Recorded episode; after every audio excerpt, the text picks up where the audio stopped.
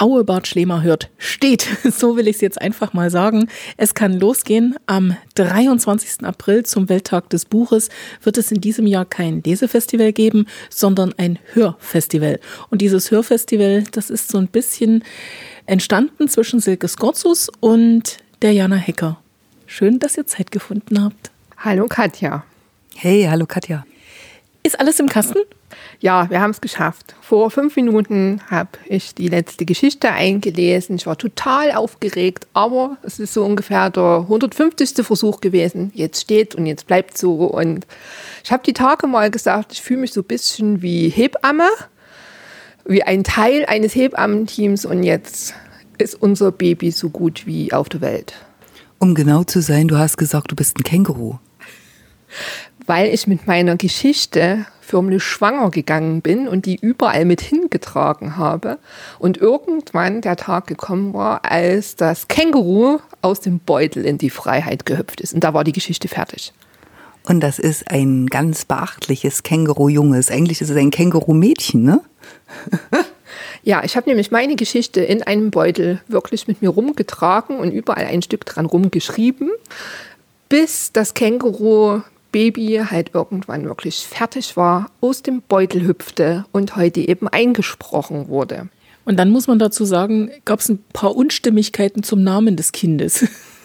Da kommt die Katja als Geburtshelfer ins Spiel. Ich habe mit der Geschichte eigentlich überhaupt nichts zu tun.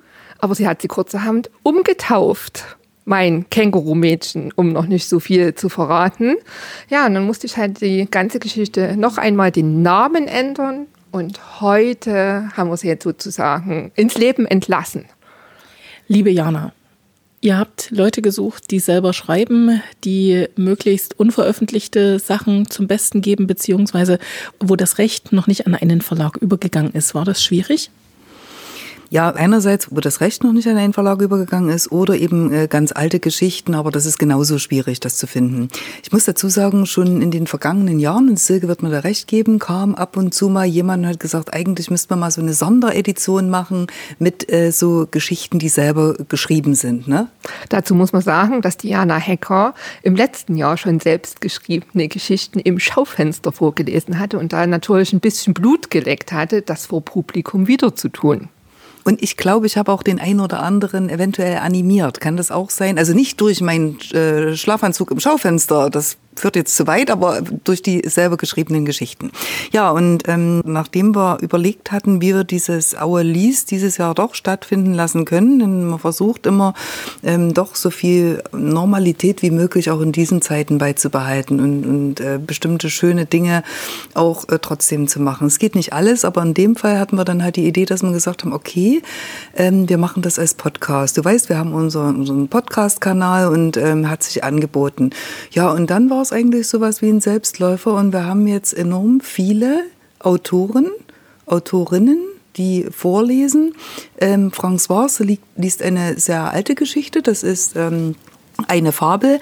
Der Autor ist auch schon ein, ein, paar Jahre lang tot. Ich muss schauen, Jean de la Fontaine, der hat von 1621 bis 1695 gelebt. Ich glaube, der wehrt sich nicht mehr. Ne? Und diese Fabel, das müssen wir jetzt mal einfach so ein bisschen einräumen. Sie passt in die Zeit wie die Faust aufs Auge oder wie auch immer.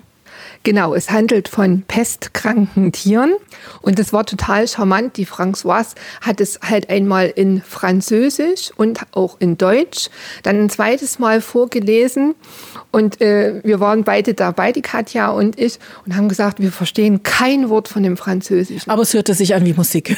es war so toll, einfach der Stimmmelodie zu lauschen und wir waren dann schon sehr gespannt, im Deutschen auch zu erfahren, um was es überhaupt geht, aber auch der französische Teil wir fanden das total schön. Jetzt haben wir Ihnen sozusagen schon zwei äh, Autoren bzw. Vorleser ein bisschen näher vorgestellt. Diana fehlt jetzt noch in dieser Runde, das werden wir jetzt auch tun. Und wer sonst noch mit dabei ist, das erfahren Sie dann natürlich morgen. Hier auf dem Podcast-Channel Aue Bad Schlemer hört. So, Jana, du hast Kindergeschichten geschrieben. Ja, ich habe äh, drei Kindergeschichten, die habe ich für meine Töchter geschrieben. Und ähm, die fanden das damals schon ganz lustig und ganz toll. Die eine Geschichte, die handelt von dem Löwen und dem Stachelschwein. Die sind gute Nachbarn und ähm, ja, da will ich mal noch nicht so viel verraten. Da geht es in der Geschichte darum, warum die Löwen so viel Respekt vor den, vor den Stachelschweinen haben. Und dann geht es noch um eine ganz putzige Geschichte. Das handelt von einer Maus im Küchenschrank und ähm, eins von der Schnecke Lina, ähm, die dann aber erstmal wieder so richtig ähm, wirkt, wenn diese Zeiten jetzt vorbei sind. Aber nichtsdestotrotz wollte ich sie euch nicht vorenthalten und habe die alle drei eingelesen und bin auch ganz gespannt, wie das bei den Kindern und vielleicht auch bei den Eltern ankommt.